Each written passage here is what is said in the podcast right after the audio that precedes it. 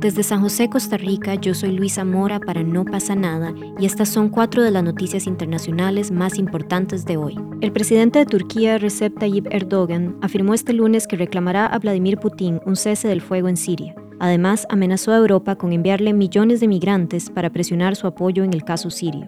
Esta medida hace temer a Europa una crisis migratoria similar a la del 2015. Desde que abrimos nuestras fronteras el viernes, el número de aquellos que se dirigen hacia Europa ha alcanzado los cientos de miles. Pronto ese número será de millones, advirtió Erdogan. El presidente dijo haber recibido llamadas telefónicas de los líderes europeos pidiéndoles cerrar la frontera, pero que en respuesta les ha dicho, está hecho, se acabó. Las puertas están ahora abiertas, ahora ustedes van a tomar parte de la carga. Se pone en duda el fraude electoral anunciado por los observadores de la OEA en Bolivia, el cual llevó al entonces reelecto presidente Evo Morales a renunciar. Este nuevo análisis, publicado el jueves por el Washington Post, fue rechazado el viernes por la OEA. El reporte fue llevado a cabo por John Curiel y Jack Williams, dos investigadores estadounidenses que fueron contratados en diciembre por el Centro de Investigación Económica y Política para que verificaran el fraude de forma independiente. Como especialistas en integridad electoral, encontramos que la evidencia estadística no respalda el reclamo de fraude en las elecciones de octubre en Bolivia, dijeron. En una carta el viernes a los editores del Post, el jefe de gabinete de la Secretaría General de la OEA dijo que el artículo de Curiel y Williams contiene múltiples falsedades, inexactitudes y omisiones, y subrayó que los resultados de la misión del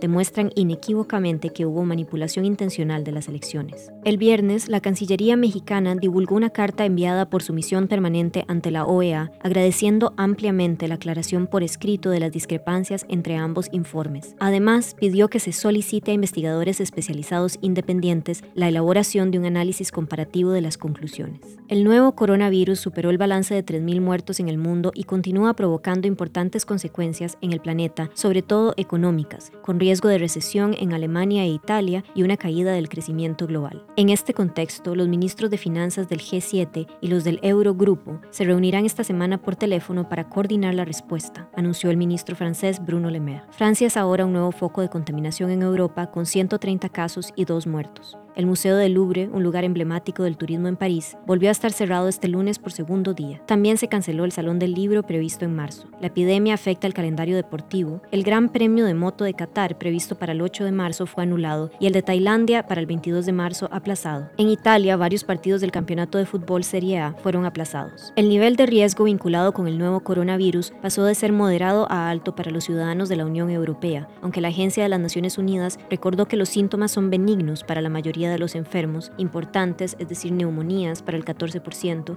y que el 5% de las personas afectadas están en estado crítico. La tasa de mortalidad parece ser entre el 2 y el 5% según la Organización Mundial de la Salud. Bernie Sanders es el gran favorito en las primarias de California, especialmente entre los latinos y los jóvenes.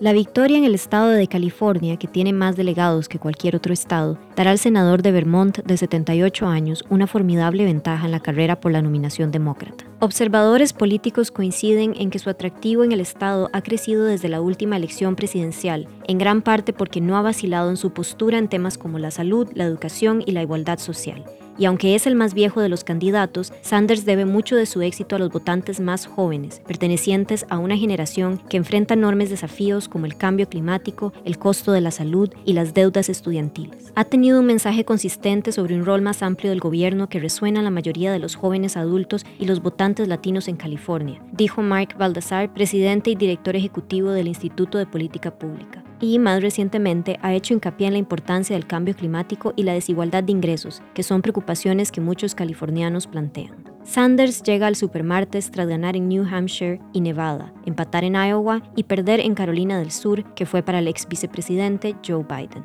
Estas fueron cuatro de las noticias internacionales más importantes de hoy. Gracias por sintonizar y nos vemos mañana.